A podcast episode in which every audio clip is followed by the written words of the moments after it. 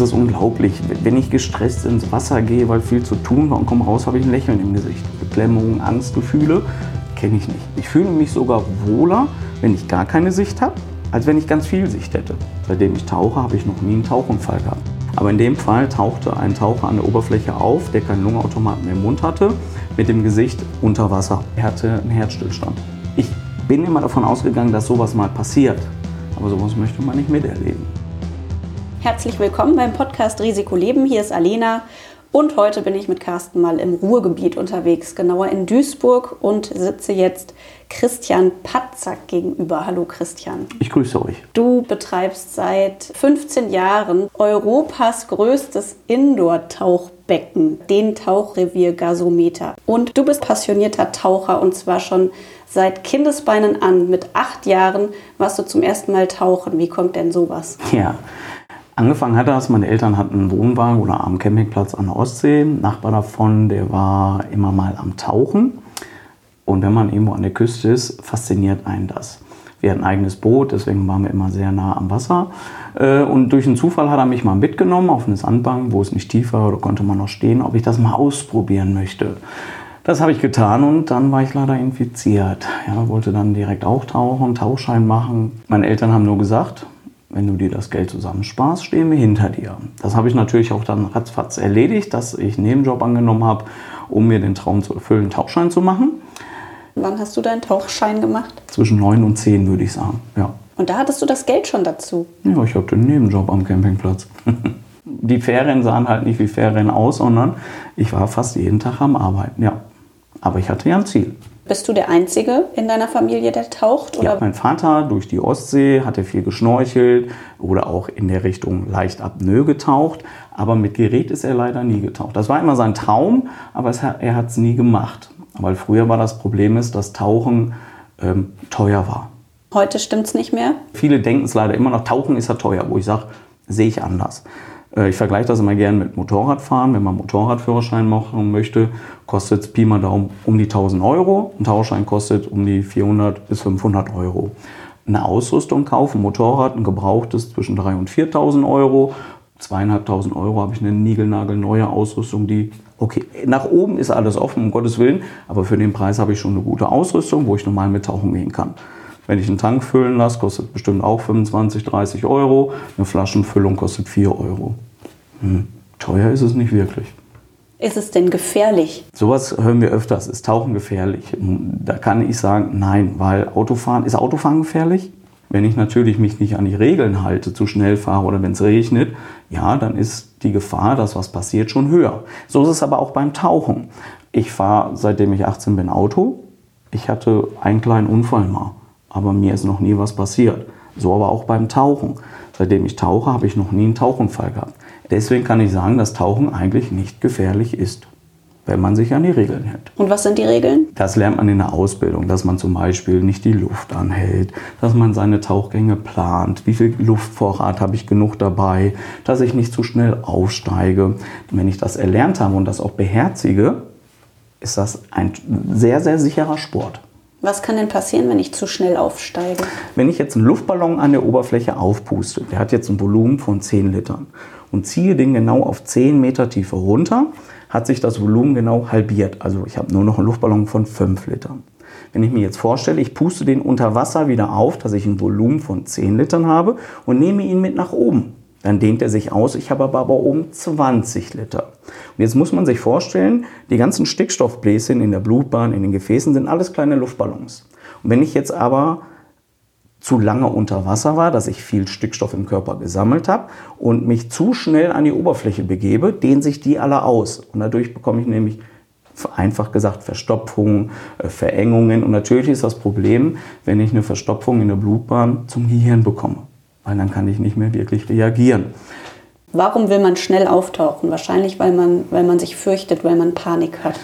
Es gibt verschiedene Varianten. Es kann natürlich passieren, dass ich Panik schlagartig bekomme. Solche Phänomene gibt es. Die Leute können sich auch nicht erklären, warum, weshalb, wieso. Es passiert aber, dass sie wirklich von jetzt auf sagen sollen, ich will nach oben, egal was kommt. Andere Alternative ist, ich habe keine Luft mehr. Man hat gelernt in der Ausbildung, dass wenn ich keine Luft mehr habe, ich Luft von meinem Tauchpartner bekomme. Aber es gibt immer Phänomene, der Tauchpartner sieht mich gerade nicht. Ich bin alleine in dem Moment. Was mache ich? Ich schmeiße mein Bleigurt unter Wasser ab, versuche mich schnell an die Oberfläche zu bringen, damit ich Luft bekomme. Muss davon aber ausgehen, dass ich einen Tauchunfall danach habe. Aber man muss sich dann quasi entscheiden, aber man macht es automatisch. Will ich ersaufen oder bin an der Oberfläche und lebe und kann mich dann noch darauf behandeln lassen? Ist sowas schon mal passiert? Du hast ja schon einige ausgebildet. So ein hm. Tauchunfall oder Panik? Ja, oder? Ähm, Panik, ja, definitiv. Daher komme ich gerade darauf. Die Leute können sich zum Beispiel nicht erklären, warum die so ein Blackout unter Wasser bekommen haben, spucken ihren Lungenautomat unter Wasser aus und wollen nur noch nach oben. An der Oberfläche angekommen, wenn die sich beruhigt haben, können die uns nicht erklären, warum sie das gemacht haben. Die haben auf einmal Panik bekommen. Ja, das passiert. Nur heutzutage bilden wir nur Leute aus am Anfang, die sogenannte Nullzeit-Tauchgänge machen. Das ist die Zeit, die der, dass der Taucher unter Wasser verbleiben kann um mit 10 Meter an die Oberfläche aufzusteigen, ohne Dekompressionspausen. Wenn jetzt einer aus dem Gasometer wirklich hochschießt, dann tauchen wir mit dem dann auch nicht mehr. Dann passiert sehr selten. Also die letzten Jahre kann ich mich nicht erinnern, dass sich einer da hochgeschossen hat. Aber dann wird er beobachtet, hat er Anzeichen für eine Dekompression, hat er Taubheitsgefühle, Schwindel, wie geht's ihm? Wenn er natürlich dann Anzeichen hat, wird eine Rettungskette eingeleitet, dass er in eine Behandlung kommt. Aber hatten wir also richtig mit Behandlung bei uns nicht. Gab es denn andere Unfälle oder Unglücke, irgendwelche schwerwiegenden Dinge, Leider. die du schon mal unter Wasser erlebt hast? Wir haben immer bei uns auf der Plattform äh, ein bis zwei Leute stehen, aus Sicherheitsgründen den Leuten zu helfen, wenn mal was passieren sollte. In den ganzen Jahren ist, ist mal jemand hochgeschossen, hat sich verschluckt, hat ein bisschen Panik bekommen. Dann holen wir den raus, beruhigen den, gucken, was passiert. Aber in dem Fall tauchte ein Taucher an der Oberfläche auf, der keinen Lungenautomaten mehr im Mund hatte, mit dem Gesicht unter Wasser unsere Kollegen hatten das gesehen, sind reingesprungen, haben den rausgeholt. Da hat er noch leicht geatmet, dann hat er aber die Atmung verloren. Da musste er oben reanimiert werden und alles. Was genau er hatte, weiß man bis heute nicht, aber er hatte äh, einen Herzstillstand. Ja, dadurch Reanimation, bis der im Krankenhaus war und bis heute kann man sich nicht erklären, was wirklich passiert ist. Ich bin immer davon ausgegangen, dass sowas mal passiert. Aber sowas möchte man nicht miterleben. Ja, dann sieht die Sache nämlich ganz anders wieder aus. Und dann macht man sich auch wieder mehr Gedanken, weil wenn nie was passiert, ist das nicht immer gut. Man muss leider sowas mal miterleben, um wirklich mal auf den Boden wiederzukommen und sagen, hey, sowas passiert wirklich, auch bei uns und bei hier. Ihm geht es mittlerweile wieder gut. Danach, monatelang haben wir mit ihm telefoniert. Er kam uns auch besuchen, hat sich bedankt dafür. Nur, er hatte lange damit zu kämpfen. Aber was genau passiert ist, kann auch keiner mehr erklären. Und du selber, hattest du schon mal ein ähm, unangenehmes Erlebnis unter Wasser?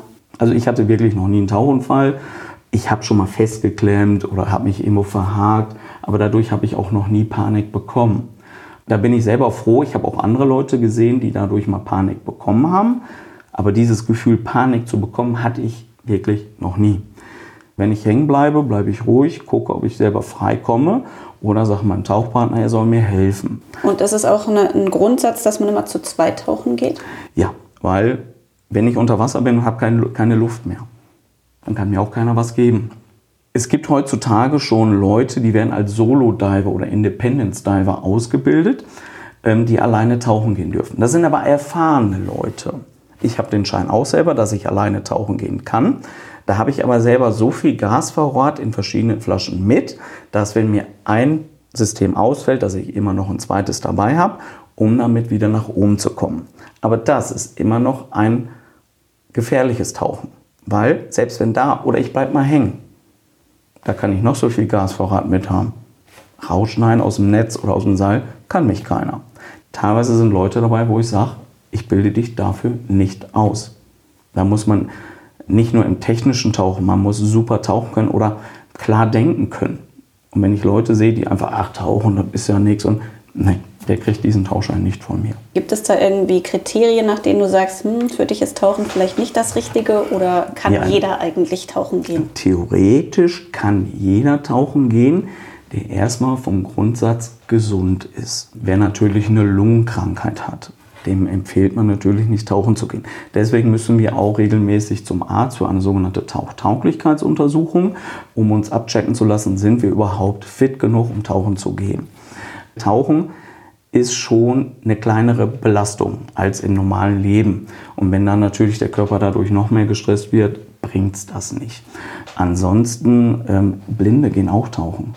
Ja, also ist, die meisten Leute könnten tauchen. Es gibt nur eine ganz kleine Anzahl, die nicht tauchen sollten oder auch dürften. Und wann gehst du alleine tauchen? Sehr, sehr selten. Das ist, wenn wir zum Beispiel verschiedene Arbeiten auch unter Wasser machen, ob es im Gasometer sind oder auf verschiedenen Baustellen. Äh, dann habe ich aber meistens eine Leinenführung dabei oder wenn ich verschiedene ähm, Videoaufnahmen unter Wasser machen muss. Weil, wenn ich einen Tauchpartner dabei habe, wühlen wir zu viel auf, um vernünftige Bilder zu bekommen. Das sind dann die Momente, wo ich sage, jetzt gehe ich alleine rein, habe dann separat ein bis zwei Flaschen mit, wenn ich mal keine Luft mehr habe, dass ich darauf zurückgreifen kann. Und wenn du wie früher schon im Urlaub an der Ostsee bist, dann hast du auch immer jemanden dabei, ja, der auch. Da war ich noch nie alleine tauchen oder ich war an einem Seil gesichert, dass ich da mit Leinsignale arbeiten konnte. Ja. Das heißt, wenn dann niemand Lust hat zu tauchen, dann hast du Pech gehabt. Das ist eigentlich immer andersrum. Wenn ich keine Lust habe, haben die anderen Pech gehabt. nee, hat man nicht. Aber wenn ich wirklich tauchen gehen wollte, war immer einer da. Ich habe noch nie einen Tauchgang gesehen, wo ich gesagt habe, ich habe keinen Tauchpartner, ich kann heute nicht tauchen. Habe ich noch nie gehabt. Die Taucher wollen einfach immer. Natürlich. Macht ja Spaß. Haben deine Kinder schon einen Tauchschein? Nein. Die Größe ist jetzt gerade vier geworden. Sie fragt aber schon. Ja? Ähm, sie will erstmal Meerjungfrau werden. Wenn ich an Tauchen denke, dann denke ich auch an bunte Fische und so. Was ist denn das Besondere in der Ostsee? Was fasziniert dich denn in der Ostsee? Ähm, an der Ostsee ähm, alles, was so im oberen Bereich ist, Rügen, äh, Richtung Polen, da liegen die meisten Wracks eigentlich der Welt auf dem Raum. Ähm, und ich finde Wracks überhaupt faszinierend. Das gefällt mir, ob es geschichtliche Wracks sind oder neue Wracks sind. Das sind so Themen, wo ich sage, hm, irgendwo hat es einen Reiz. Ähm, ich habe in vor Rügen haben wir einen Wrack gehabt, das hatte eine Ladung gehabt, das hatte Papier, also eine Buchhaltung geladen. Das waren so Papierrollen, wenn man ganz nah herangetaucht ist und ganz vorsichtig gewedelt hat, konnte man in altdeutscher Schrift noch was lesen. Ist nichts Wildes, ich fand es aber interessant. Oder Schiffe heißen meistens MS mit einem Namen, Motorschiff. Und dann gibt es zum Beispiel SMS, zum Beispiel die SMS Undine, seiner Majestätsschiff, mit so einer Galionsfigur dran. Hat schon was, sieht man ja heutzutage nicht mehr. Und die liegen halt noch da unten. Nachteil ist, je tiefer diese Wracks liegen, je besser sind sie erhalten. Weil der Sauerstoffgehalt, je tiefer es ist, niedriger ist. Das heißt, die gammeln nicht so schnell weg oder rosten nicht so schnell weg. Oder weil sie, wenn sie tiefer liegen, waren noch nicht so viele Taucher da und haben geplündert. Macht es das schwierig, sie zu erreichen? Ist das ja. unangenehm, tief zu tauchen? Mm. Also man muss eine andere Ausbildung haben, weil mit normaler Luft sagt man eigentlich, wenn ich schon mit Tieftauch äh, erlernt habe, ist bei 40 Meter Schluss. Dann kommt Helium mit ins Spiel. Dann äh, redet man von Trimix-Gemischen. Das heißt, ich ersetze den Stickstoff aus meinem Atemgas mit Helium. Ist natürlich ein höherer Aufwand. Und in der Ostsee, ähm, die Sicht ist da jetzt nicht immer die beste. Ich habe sehr viel Strömung und das heißt, ich komme manchmal zu Wracks unten an, auch wenn sie noch gar nicht 20, 30 Meter liegen, da ist stockdunkel. Oder alles so in einem grün Schimmerlicht. Nicht immer, kommt darauf an, wie das Wetter vorher war. Das ist nicht jedermanns Sache. Hast du auch Licht mit? Ja, also Lampen, ähm, immer Backup-Lampen genug bei, wenn mal eine unter Wasser ausfällt, dass man dann immer noch was sehen kann, weil ich muss ja schon was sehen, wenn ich meine Instrumente ablese, wie tief bin ich, wie viel Luft habe ich noch, das muss ich natürlich ablesen können. Aber wenn man dann an so einem Schiff an Wrack ankommt, auch wenn es dunkel ist und sieht im Sche äh, Lampenschein halt verschiedene Gegenstände, wie zum Beispiel diese leichte, das ist keine riesen Galionsfigur, aber diese ähm, Firmamente vorne, das sieht schon dann genial aus. Siehst du dann auch besondere Tiere? Der berühmte Angelfisch oder so unangenehme äh, Kreaturen, die tief unten in den Meerestiefen auf dich warten? Live noch nicht.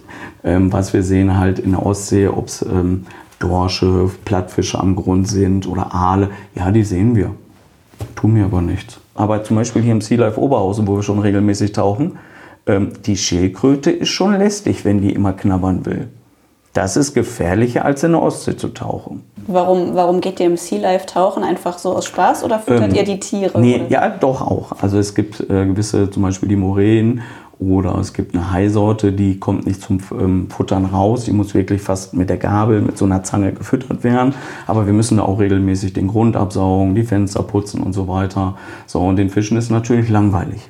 Wenn wir da reinkommen, wer ist er? Kommen die uns meistens besuchen. Ob es ein 2 Meter Ammenhai ist oder die große Schildkröte, die tun eigentlich nichts, sie wollen spielen. Man muss aber auch immer bedenken, wir sind zu Gast. Das ist genauso, wenn viele meinen, immer Fische streicheln zu müssen, wo ich immer sage, mach es nicht. Wenn ihr dich mal schnappt, tut's weh. Stell dir vor, wenn ich heute Abend bei dir ins Wohnzimmer die Tür eintrete und streichel dir immer über den Kopf. Was tust du? Du würdest mir eine knallen. Und wenn du sagst, wir gehen regelmäßig hier in das große Aquarium, das heißt, ähm, du bist nicht einfach nur der Betreiber des Gasometers, sondern vor allem auch Taucher und wirst dann gebucht für verschiedene Aufgaben genau, oder wir angefragt? haben halt, genau, wir ob Sea Life oder halt in Königswinter Richtung Köln im Sea Life, ähm, sowas haben wir immer, genau. Du bist auch Bautaucher, du hast eine Ausbildung gemacht. Genau, ich habe in der Berufstaucherei gearbeitet, in der Bautaucherei, äh, auch hier im Ruhrgebiet, weil wir haben ja verschiedene ähm, Wiederrhein, Kanäle, äh, Schleusen, Klärwerke oder auch in der Industrie, wo, wo ähm, viel Wasser sich angesammelt hat. Dort habe ich früher mitgearbeitet. Da ist Betonieren, Schweißen, was rausholen, Bergen. Du hast auch Leichen geborgen. Wir hatten mal eine Leichenbergung äh, in einem Faulturm in Köln-Bonn. Für mich ist es nichts, ich habe da Albträume davon und so weiter. Nee, dann bin ich lieber acht Stunden irgendwo anders unter Wasser, als sowas nochmal zu machen. Geht es dir denn vor allem darum, etwas zu sehen unter Wasser oder geht es dir darum, unter Wasser zu sein, wenn du tauchst? Ähm, beides. Es gibt einmal die Variante, dass ich gerne was sehen möchte. Aber die andere Variante ist, wenn ich hier teilweise in verschiedenen Baggerlöchern gehe, die eigentlich immer schlechte Sicht haben. Schlechte Sicht ist wirklich, man hat nur 50 Zentimeter, vielleicht höchstens einen Meter aber das entspannt ein. Wenn ich ins Rote Meer springe äh, in Ägypten und schaue mich um, sehe ich ja ganz viele bunte Fische. Man guckt überall hin. Im Endeffekt macht einen das nicht nervös, aber man ist nicht so entspannter dabei. Habe ich jetzt einen Tauchgang, wo ich vor mir gar nicht viel sehe, entspanne ich mich lieber. Allein nur das Gefühl von der Atmung, man hört nur seine Atmung, man wird automatisch ruhiger. Wenn man dann von dem Tauchgang wiederkommt, ist man sowas von entspannt, also ist Tauchen auch so eine Art Meditation? Ich bin jetzt nicht der auf Meditation kann, steht oder sonstiges, aber im Endeffekt ist es das, weil es ist unglaublich. Wenn ich gestresst ins Wasser gehe, weil viel zu tun war und komme raus, habe ich ein Lächeln im Gesicht. Ja, es bringt deutlich was. Man entspannt sich. Ich glaube, ich würde eher Angst kriegen, wenn ich nichts sehe, weil ich ja nicht weiß, was dann auf mich zukommt oder was um mich herum schwimmt. Ja, na, natürlich, wenn ich paddel unter Wasser, also mich bewege, schaue ich natürlich, wo ich bin. Aber ich kann mich ja auch mal am Grund legen, ruhig für mich voratmen. So. Wenn mich was äh, berührt, kann es ein Fisch sein, ja. Aber in den hiesigen Gewässern haben wir keine Fische, die gefährlich sind. Ja, natürlich, wenn mich ein großer Wels anrammen würde, was eigentlich nie passiert. Ja, weil die Fische haben vor uns ja auch Angst und die sehen besser oder merken, dass wir im Wasser sind, als wir die, ähm, die hauen eher ab, als dass sie uns überfahren wollen. Gibt es etwas, was du immer als allererstes machst, wenn du ins Wasser gehst, unter Wasser gehst? Was man schon mal hat, wenn man Schüler oder ein bisschen Stress hat und ich bin unter Wasser, sondern erstmal dann sacken lässt, um sich durchatmen. Ähm, wenn im Sommer warm draußen ist, hat man den dicken Neoprenanzug oder einen Trockentauchanzug an. Man schwitzt, man hat einen höheren Puls. Man will eigentlich nur schnell ins Wasser, damit man ein bisschen sich abkühlt und runter wiederkommt. Und viele gehen dann tauchen ab und tauchen sofort los, wo ich sage, mach das nicht. Entspann dich erstmal, weil wenn du tauchen gehst, machst du das, weil es ja Spaß macht. So. Und wenn du jetzt aber schon gestresst weiter tauchst, was erwartest du? Deswegen erstmal runterkommen. Was würdest du gerne unbedingt nochmal erleben beim Tauchen? Nochmal einen wirklichen Wrack zu finden, was noch keinem bekannt ist. Das wäre nochmal so ein Ding, wo ich sage, das hat was. Kann Tauchen süchtig machen? Ja. Ich habe schon immer gesagt, wenn wir Leute ausbilden und die kriegen die Lehrmaterialien zur Verfügung gestellt, müsste wie auf der Zigarettenwerbung, Achtung, kann süchtig machen, draufstehen. Es ist so. Die Leute, die anfangen zu tauchen, werden dann erst merken, wenn sie Fernsehen oder so schauen oder im Leben, wo überall Wasser, Tauchen, Fische auftaucht. Es ist extrem. Schaut heute Abend mal einfach ins Fernsehen und guckt mal, ob irgendwo was mit Tauchen zu tun hat. Es taucht immer was auf. Dann kribbelt es. Dann willst du tauchen gehen. Und wenn du tauchen warst, planst du schon wieder, wann du wieder tauchen gehen kannst. Es ist leider so. Es macht süchtig. Christian Patzak, passionierter Taucher. Vielen Dank fürs Gespräch. Sehr gerne. Und das war der Podcast Risikoleben. Wenn es euch gefallen hat, dann empfehlt uns weiter. Wenn ihr äh, Anmerkungen habt, Ideen, mit wem ich noch sprechen kann, dann schreibt mir eine E-Mail an kommentar@risikoleben-podcast.de. Ich freue mich, wenn wir uns das nächste Mal wieder hören. Bis dann. Tschüss.